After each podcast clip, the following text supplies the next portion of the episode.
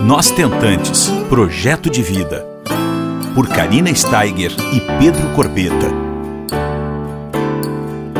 Um podcast realizado com o apoio da Higienomics.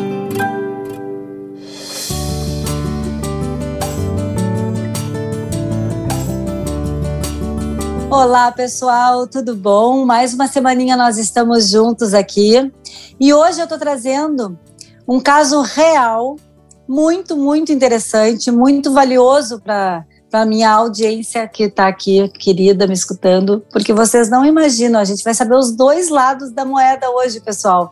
Meninas, a doutora Natália Fischer, ela é médica, especialista da reprodução assistida e ex-tentante. Então, olha que máximo, a gente vai ter uh, a doutora Natália vai nos, vai nos explicar, vai nos, nos dar uma aula, mas dentro da trajetória dela, como é que ela fez para ela ser mãe do Henrique, que hoje tem nove meses, após seis tentativas, seis ciclos de FIV. E olha só que máximo, é, além de ela nos explicar, ela vai falar da trajetória dela. Então, exatamente como que ela fez. Ela me contou, assim, coisas incríveis que eu quero dividir muito com vocês, porque é muito interessante saber como uma médica da espe ah, especialista na reprodução assistida fez para ela mesma trazer esse sonho para a realidade, não é mesmo, Natália? Oi, gente. Oi, Karina. É um prazer estar aqui. Fico muito feliz de ter sido convidada para falar um pouquinho da minha história. E você não imagina, é uma das primeiras vezes que eu estou falando assim ao público. Eu falo de uma maneira muito pessoal com, com as pacientes, quando eu quero mostrar, incentivar, e eu conto um pouquinho da minha história, mas assim, de maneira aberta para o público é a primeira vez. Então, Olha. eu estou muito contente em poder dividir isso com o seu público e com o meu público também. E poder encorajar e dar força a todas essas tentantes que estão nesse projeto de vida aí com a gente. É verdade. Ó, bem rapidinho aqui, já adiantando, a Natália, ela com 38 anos iniciou essa caminhada em busca do positivo, com 38. Com 39, ela conseguiu engravidar, tá? Teve o Henrique com 40. Hoje a Nath tem 41.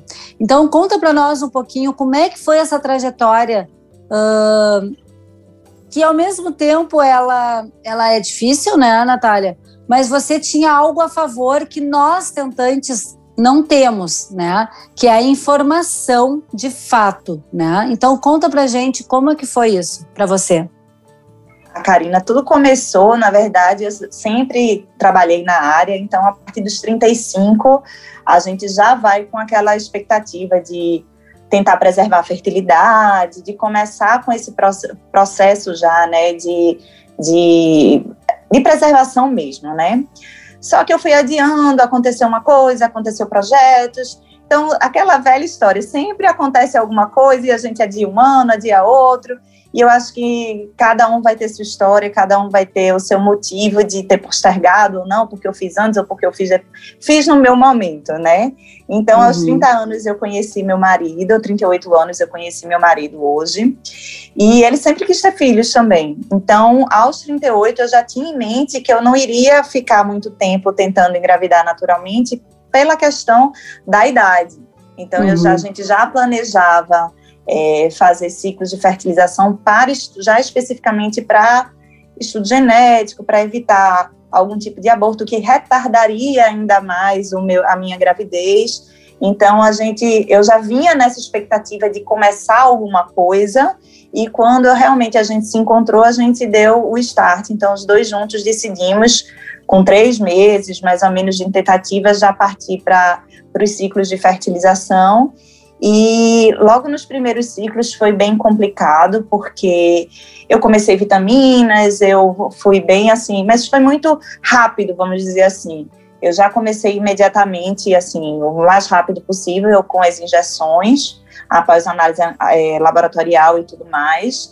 E não me preparei muito do ponto de vista físico, nem psicológico, eu acho. A gente foi um pouco pela minha ânsia e pela minha especialidade, a gente já foi muito rapidamente para esse, esse lado. E aí, os primeiros ciclos, realmente, os meus três primeiros ciclos, as injeções eu passei super bem, os hormônios eu não tive nenhuma complicação.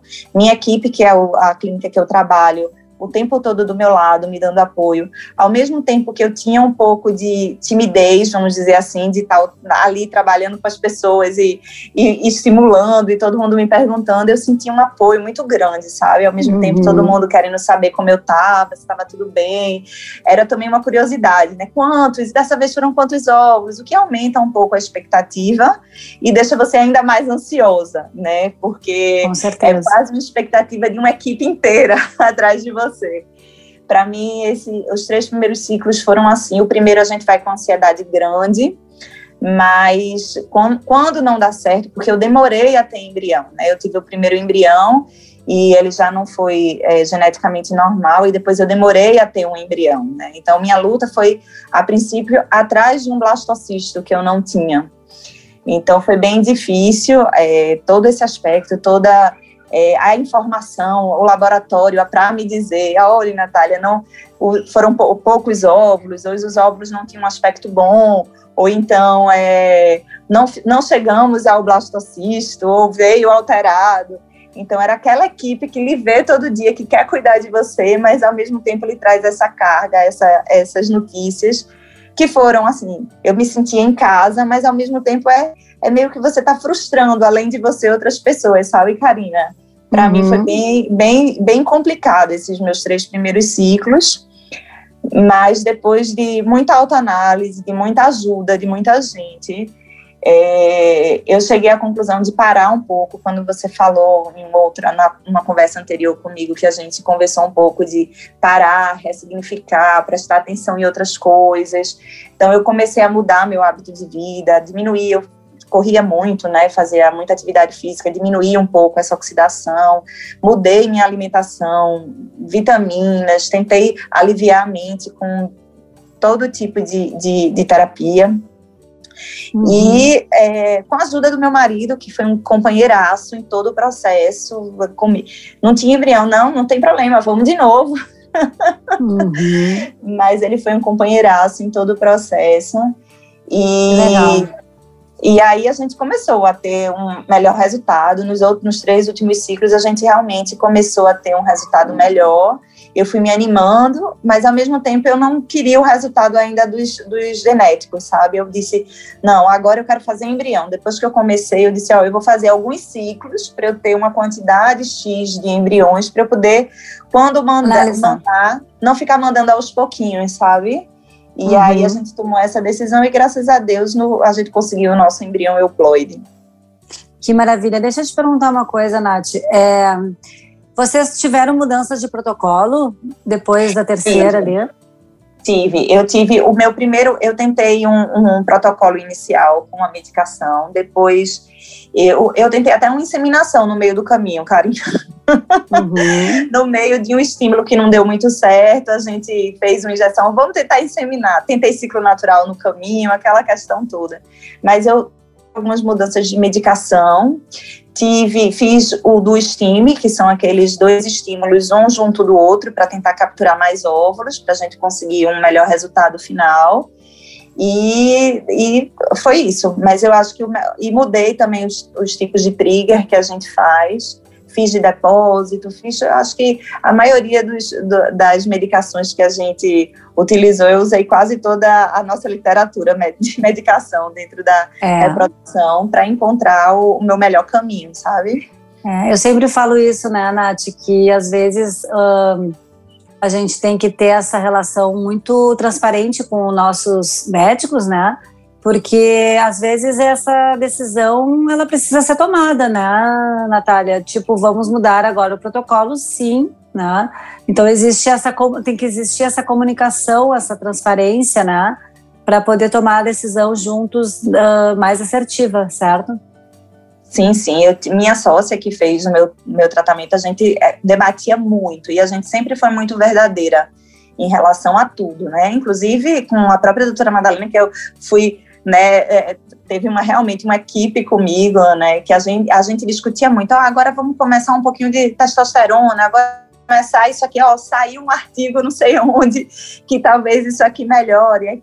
Cada um trazia alguma novidade para dentro do meu, do, meu, do meu estímulo, e eu sempre recebi, to, recebi todas as sugestões, sempre de braços abertos, tentando realmente ver o que eu podia melhorar, né? Então, é, foi super importante. E quanto mais transparente, melhor, né? Quanto mais a gente entende nossa, eu esperava nove óvulos, bom, vieram cinco, mas por quê? Ah, porque dois fragmentaram. Ah, por que, que eles fragmentaram? Porque a sua idade já fala que ele pode vir mais fragmentado. Porque o estudo genético não foi bacana? Ah, por conta da sua idade. Então, tudo isso foi muito claro para mim, em todo o processo. Então, eu fui, quando eu criei o meu próprio protocolo, não o meu próprio protocolo de, de medicação, mas assim, do que eu vou fazer daqui para frente, tinha muito isso envolvido. Ó, esse ano, que foi o ano de 2019, eu vou formar embrião. Então, esse ano eu vou fazer, estimular o que eu puder, para eu poder ter uma, é, uma quantidade de embriões confortáveis para mim, se eu conseguir, né? Porque eu ainda estava numa fase que eu não estava conseguindo o embrião.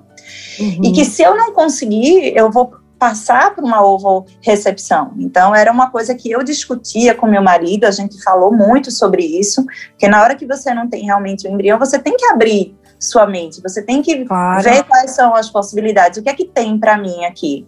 Né? Eu quero, eu quero ser mãe, eu quero engravidar. Como eu posso conseguir isso? Então a gente realmente abriu todos os protocolos e a gente na primeira linha, não estamos com embrião. O que é que a gente vai poder fazer?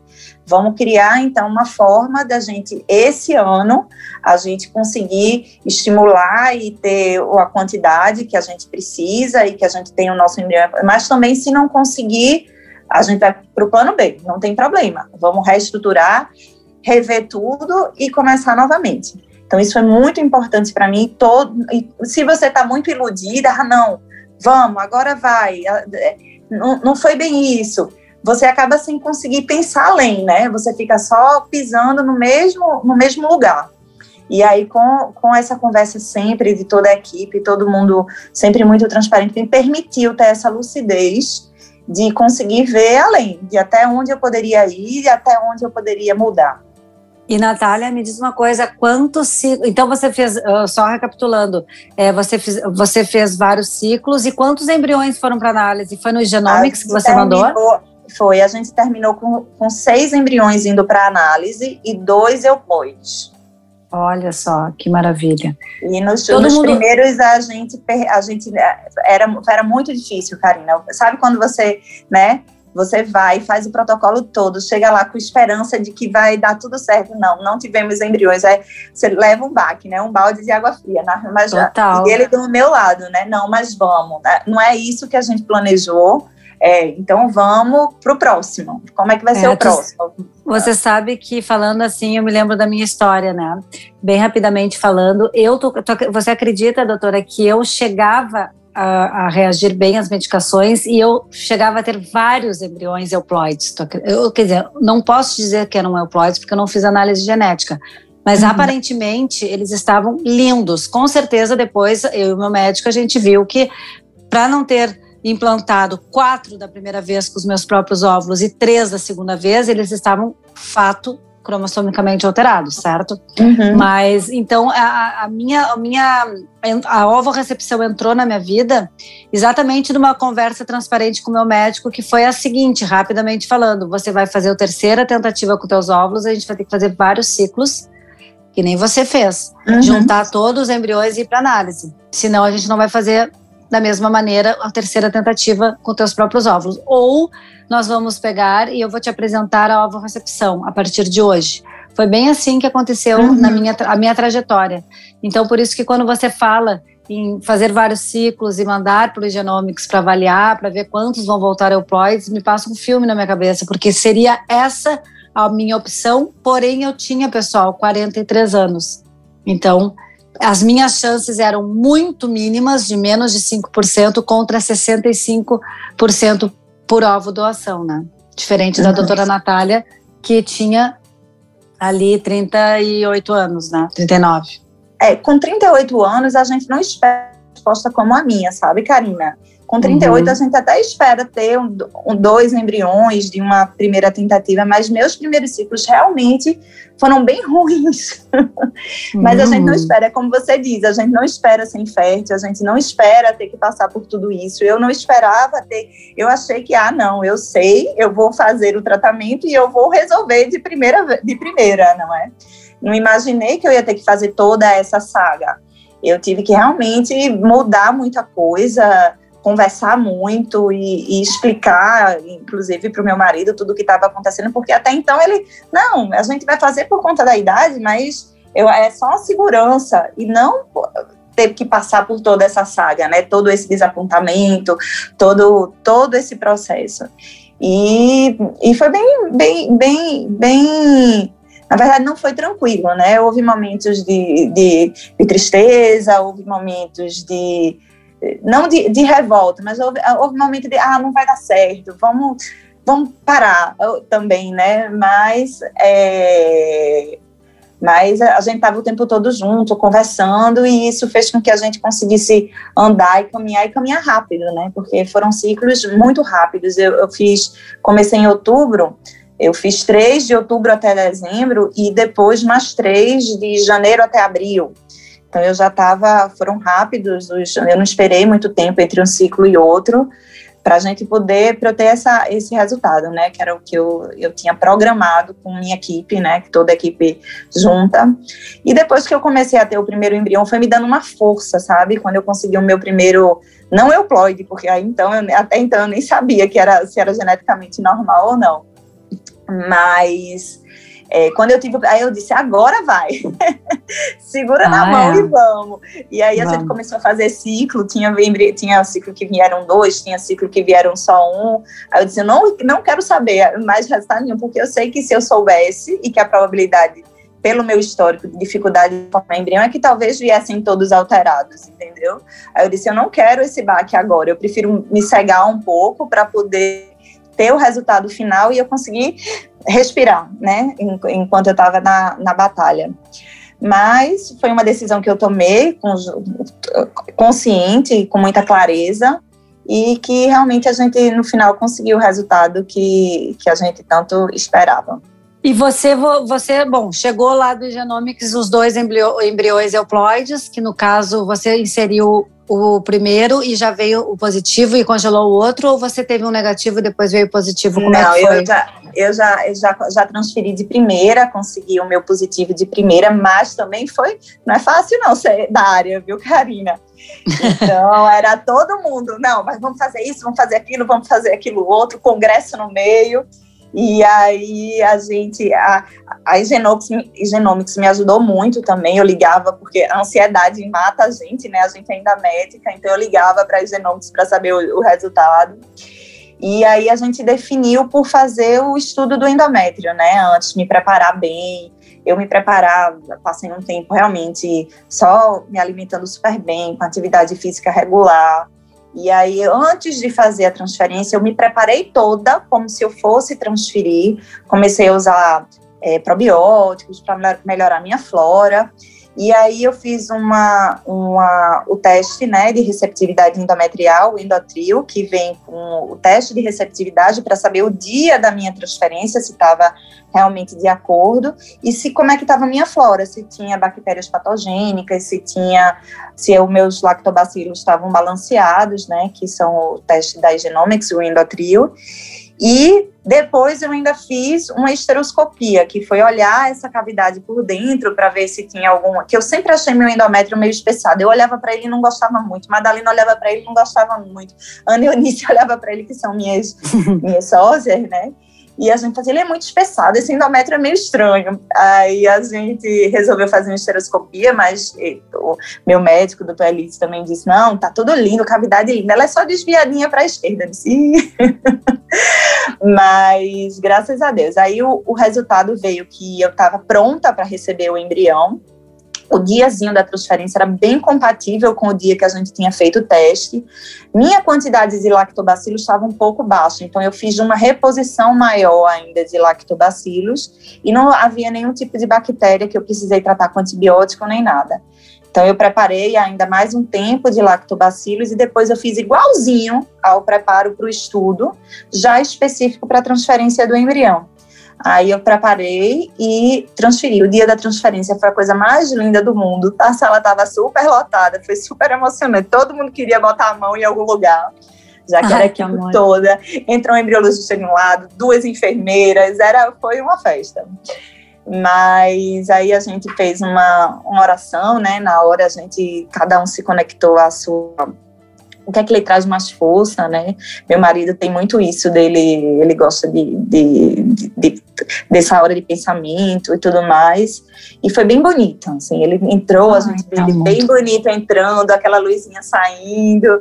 E aí todo mundo saiu assim com a sensação muito de, de conforto, de alívio, assim. Eu lembro a Madalena respirando, batendo no, no, ombro de Ana, né? Ela disse, ai, ufa, deu tudo certo. E aí a gente saiu muito, muito feliz. E até que emoção, até, hein? Que é emoção deve ter sido, hein? Você não sabe, é como você está em casa, como se você tivesse assim, é sua família, né? Porque meu, meu trabalho hoje é minha vida e minha família, então eu não podia estar em melhores companhias, sabe? Eu não podia estar mais acolhida, não podia estar com pessoas melhores ao meu lado. E uma energia assim não existe. E, Ai, que máximo. E depois, quando eu cheguei em casa, eu sentia tanta coisa, assim, era tanta energia, era tanta coisa boa, até o beta que, assim, eu, eu não tinha certeza, porque a gente, como médica, também sabe, não, isso que eu tô sentindo é da progesterona, é da reposição que eu tô fazendo. É, é bom e ruim saber muito, né, Natália, nessas horas. É, né? é, é, exato, tudo você fica, ai, eu tô sentindo isso, é, aí depois, não, meu Deus, isso é a progesterona, eu já sei, que você fica racionalizando muito, enquanto você, como paciente, eu acho que talvez você se entrega mais, né, você não precisa saber tudo, você, não, eu tô confiando onde eu tô, eu tô confiando o que eu tô fazendo, e eu vou Mas entregar. eu vou te dizer, mas eu vou te te dizer, eu como ex-tentante, e falo muito com tentantes, é, é, desesperadora. Por exemplo, eu não senti nada, Nath, mas nada, nenhuma uma dor na, no abdômen, nada. Pensei, cadê a anidação, meu Deus, que eu não tô sentindo, ah, eu entende? Eu procurando a anidação também. Eu passava assim, vai sair nem o sanguinho. É desesperador, né? É, é, é, mas eu tava, eu senti uma coisa, uma coisa muito boa dentro de mim. Eu não sei se é o efeito do hormônio, mas eu tava sentindo sempre uma coisa muito boa, muito, muito boa. E minha gravidez foi assim, excelente. Eu chorava todo dia, Karina, na hora de ter bebê, porque eu não queria que a gravidez acabasse. Porque eu ah, tive uma eu, eu sei bem. como gestante que foi assim, muito maravilhosa, muito maravilhosa mesmo. Eu também senti a mesma coisa, era todos os dias eu agradecia chorando. E eu me lembro assim de eu dizer pro Pedro: "Ah, eu amo essa minha barriga. Eu sei que eu tô louca que ele saia para ver a carinha dele, mas eu era apaixonada pela minha barriga. Eu olhava ela assim, me achava ali a, a bolachinha mais recheada do pacote. Eu achava, me sentia super linda, assim. Que coisa boa, né? É uma dádiva. E meninas que vocês estão escutando, olha só que aula de preparação de, de preparação para como né, uh, a gente realmente uh, se preparar né, por esse momento tão esperado. Porque maravilhoso, maravilhoso. Que, que, que benção você estar tá abrindo isso tudo para nós e, e, dividindo mesmo a tua trajetória, Natália, porque é, tem muito, muitos detalhes riquíssimos aqui que a gente até pode começar a a se ligar, né? Uh, em várias coisas que tu falaste aqui. Que maravilha. Eu, eu, assim, não tenho palavras. Eu imagino a tua alegria quando esses 12 dias passaram e esse beta chegou, hein? Positivo. Sim, foi maravilhoso. Eu, eu lembro bem do dia do beta, porque eu ouvi uma, um encontro da clínica, né? Aí eu disse, eu não vou, não fui, porque eu disse, é o dia do beta, então assim, eu quero estar tá mais reclusa, porque ninguém sabe o resultado. Exato. E aí, na hora, quando eu mandei, eu, foi, eu, eu dei uma roubadinha, né? A gente faz um pouquinho antes, eu não vou mentir que a gente fez o teste um pouquinho antes do tempo. Aí, eu, quando eu mandei, tanto para a doutora Madalena como para a Aninha, elas era tanto pulo. Eu só via as taças de vinho depois, comemorando por você, comemorando por você. Então, assim, que foi uma alegria, uma alegria assim, sem fim. Realmente foi um, um momento de realização para todo mundo que participou. É, e o mais interessante que eu quero deixar uma mensagem aqui para vocês que estão nos escutando é que, independente, por exemplo, pega aqui o caso da Natália, independente de ela ser uma profissional da área da reprodução assistida, com todos os esclarecimentos, uma formação dentro de uma clínica de referência no Brasil, com tudo que, né, assim, à disposição, tudo do melhor para ela fazer esse tratamento, é, olha só, é a mesma ansiedade, são as mesmas dúvidas, os mesmos medos, as mesmas incertezas, as mesmas frustrações que nós. por isso que eu achei bem interessante a gente fazer esse podcast, Nath, porque toda tentante, a gente só muda de endereço, né? Sim, porque... Karina... Hum. Pode falar, é, é bem isso. É, não, é, não, o que eu ia com, complementar é exatamente isso que você estava dizendo. Não muda. E assim, eu acho que é segurar na mão, sabe? É você ter alguém que. Estamos é, vamos, estamos segurando aqui, vamos lá, vamos, a gente vai para até onde você quiser. Eu lembro que eu fazia algumas, às vezes eu ficava numa dúvida, vou fazer agora, fazer. Aí é, todo mundo da equipe fazia, faça o que você quiser fazer, sinta-se você vai ter todo o amparo e todas as mãos aqui para lhe acolher e para estar tá junto de você e lhe ajudar nessa, nesse processo. Então, é isso que eu tento passar também no momento que eu estou com uma tentante que está num processo mais difícil, que está tentando e realmente começou com que não foi é, tão satisfatório quanto ela esperava. calma, tô com você, a gente está junta. Não esqueça disso. Eu então eu segura a minha mão e vamos para o próximo, vamos ver o que, é que a gente pode ir para frente, entendeu? Então tem muito isso de confiança e de você estar tá amparada, você ter alguém que você possa confiar nesse processo todo. Eu acho que de, de tudo que eu tirei do meu tratamento é exatamente isso. O quanto é importante ter a segurança do amparo, de, de você ter realmente essa rede de apoio para poder lhe, lhe, lhe ajudar no processo. É, e eu acho que isso aí, eu vou te fazer uma pergunta que complementa a sua fala agora. Por você ter vivido né, esse, esse drama, digamos assim, uh, na tua vida, né? Isso ajudou você a entender quando uma tentante chega no teu consultório. Não fez toda a diferença? Hoje a Natália, médica, muito traz uma bagagem da Natália tentante, não é verdade? Hoje a Natália pessoa é outra Natália tanto médica como na vida, eu sou uma pessoa completamente diferente em, em termos de valores, em termos de, de, de tudo. Eu, como médica, enxergo, enxergo melhor, identifico e tenho empatia muito maior com a paciente, sei tudo que ela está passando, assim, né?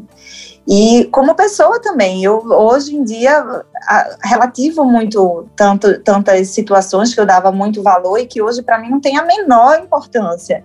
Então hoje eu, eu, o tratamento fez muito quem eu sou hoje. Então mudou minha vida e, e eu agradeço por ter conseguido ter passado por ele e ter construído, me construído. Eu acho que foi uma construção, uma autodescoberta, uma construção muito grande, tanto pessoal quanto profissional, Karina. Com certeza mudou e eu creio que para muito melhor, para muito uma pessoa muito mais é, evoluída e uma pessoa muito mais sensível a to, todo essa, esse aspecto. É, a gente amadurece muito na dor, né? Não tenha dúvida. Eu também. Eu me identifico com essas tuas palavras, porque eu ainda fui adiante, né? Eu, não, eu ainda fui atrás de um óvulo doado para conseguir conhecer esse amor. Então, é gratidão eterna por ter conseguido essa é, por ter essa possibilidade aí, né? Nas nossas vidas e e com 44 anos, né, ter conseguido gerar o meu filho. Então é muita, muita gratidão e ao mesmo tempo muito amadurecimento, muita evolução, né? Eu, a gente vai em busca e, e aqui eu falo para vocês que estão escutando nesse processo, muitas vezes a gente vai em busca do nossa uh, da, da, espiritualidade, né? De uma reforma íntima. Eu fui, eu me lembro, e eu acho que quando a gente consegue se autoconhecer melhor, a aceitação da situação, né? Ela vem, ela vem de uma forma mais calma, não acha, Natália? Completamente. Eu acho que você falando de espiritualidade, eu acho que a gente não, não aprofundou nisso, mas é, sou também outra pessoa em relação à questão de, de crer, eu acredito, eu sou a pessoa que mais crê, eu acho, porque eu acredito em tanta coisa, e então eu, eu era o tempo todo, eu fugi de muitos momentos da parte mais técnica, né? Que a gente técnica eu já estava bem assistida. Então faltava alguma outra coisa para eu buscar. Então eu realmente busquei muito nessa parte meio que que a gente não tem o concreto, que a gente não tem da fé mesmo de dizer não, eu preciso eu preciso buscar uma outra forma de, de tentar ajudar nesse processo. E aí eu, foi aí que eu me descobri, descobri a espiritualidade na minha vida de uma forma muito mais intensa, muito mais profunda e muito mais tocante. Você percebe. Então você percebia a cada, a cada vitória a, a, satisfação e a alegria de, de ter conseguido e muito além do, do, plano material mesmo, sabe, Karina? Eu acho que para mim essa, esse sentido também fez parte do meu, do meu processo e da minha jornada. É, não, a gente, eu, eu, eu, eu sei, é, é a busca da fé inabalável, né? Que a gente até pode ter fé, mas nesse momento parece que a gente se agarra a, na mão de Deus e diz, pelo amor de Deus, me, me ajuda, né? E isso transforma Sim. nossas vidas, isso transforma para sempre, né? Isso a gente conquista essa fé inabalável e, graças a Deus, a gente vai para o resto da vida com ela. E, e, depois que a gente que nasce nossas nossas bênçãos, aí esse amor é, é avassalador, é um né? Então, uhum. E esse amor só cresce depois que, os, que, as criancinhas, quando já estão no nosso ventre, a gente nem conhece a carinha e já está apaixonada, né, Nath? Agora, quando nasce, botam ali no nosso peito, quando isso aí é uma, é, é uma coisa que só só é sentindo é para entender, é indescritível, né? É impossível. Indescritível. É indescritível, é, é impossível. Então, é essa fé que move montanhas, meninas, e essa fé que fica aqui uh, a nossa a nossa a nossa mensagem mesmo. Não desistam, não desistam, é difícil, é, é complicado. Tem a história do casamento, que graças a Deus a Natália teve um companheiro, um marido, que estava ali junto com ela. Não é sempre que isso acontece, a gente já falou em outros podcasts sobre isso, como muitas vezes o casamento fica também. Uh, debilitado um pouco, mas é isso, são fases, são fases, isso pode sim acontecer, mas a gente precisa ir em busca e ver o que, que é realmente importante, o que, que realmente importa. É, quer conhecer esse amor? Então vamos não medir esforços para que isso aconteça. Vamos atrás dessa rede de apoio que a Natália construiu. Que ela, olha só a quantidade de coisas que você fez, Natália. E eu uhum. também fiz outras coisas, entende? E muitas, a mesma que você. É a acupuntura, é a alimentação que a gente muda, é um shiatsu, é, é uma viagem, é, é, são é uma psicóloga, são tantas coisas que a gente vai atrás. E é isso. É, é ir atrás. A gente tem um diagnóstico e a gente pode dar uma solução para ele. Existem várias formas de gerar amor, pessoal. A gente precisa é ficar abertas a esse novo, porque o desconhecido assusta, né? E a própria FIV assusta quando a gente cai de paraquedas nela, né, Natália? É. E vê que a gente é infértil, né? Esse diagnóstico é assustador, talvez é o primeiro grande luto, né? Sim, eu acho que o, que o medo não nos paralise, né, Karina? Que o, o medo, medo não nos paralise. Exatamente, que a gente consiga é, ultrapassá-lo e aí depois dele vai ter um universo de coisas maravilhosas que a gente, se a gente nos permitir ultrapassá-los, vão ter, vão ter aí nos esperando uma um amor imenso, seja ele por qual tratamento que for, seja o concepção, seja uma FIV, seja o tratamento que for, não deixe que ele paralise os sonhos da gente. E fica aqui essa linda mensagem da doutora Natália. E eu queria agradecer mais uma vez a tua participação, agradecer o Genomics por estar conosco nesse projeto do podcast, trazendo tanta informação e acolhimento para vocês. Muito obrigada, Natália, de coração imensamente grata pela tua, teu, tua generosidade de dividir conosco a tua trajetória, viu? Ô, Karina, obrigada a você pelo carinho e pelo convite, né? Para mim foi super importante falar sobre isso. Eu já estava pensando como no dia que eu lhe conheci, eu já disse não, eu acho que é por aqui mesmo que eu vou começar a falar sobre isso. Eu já estava imaginando como eu vou, vou falar, eu preciso, eu quero, né? Eu sei que vai me fazer bem, eu sei que vai, vai contribuir para tanta gente. E depois que a gente realmente conseguiu ter essa conexão, eu me senti totalmente à vontade para dividir e, e, ter você como interlocutora de, desse, desse meu, meu trajeto todo. E muito obrigada, muito obrigada mesmo. Que legal. Um beijo bem grande. Um beijo, pessoal. Até a semana que vem. Beijo grande. Tchau. Você ouviu Nós Tentantes, com o apoio da Igenomics.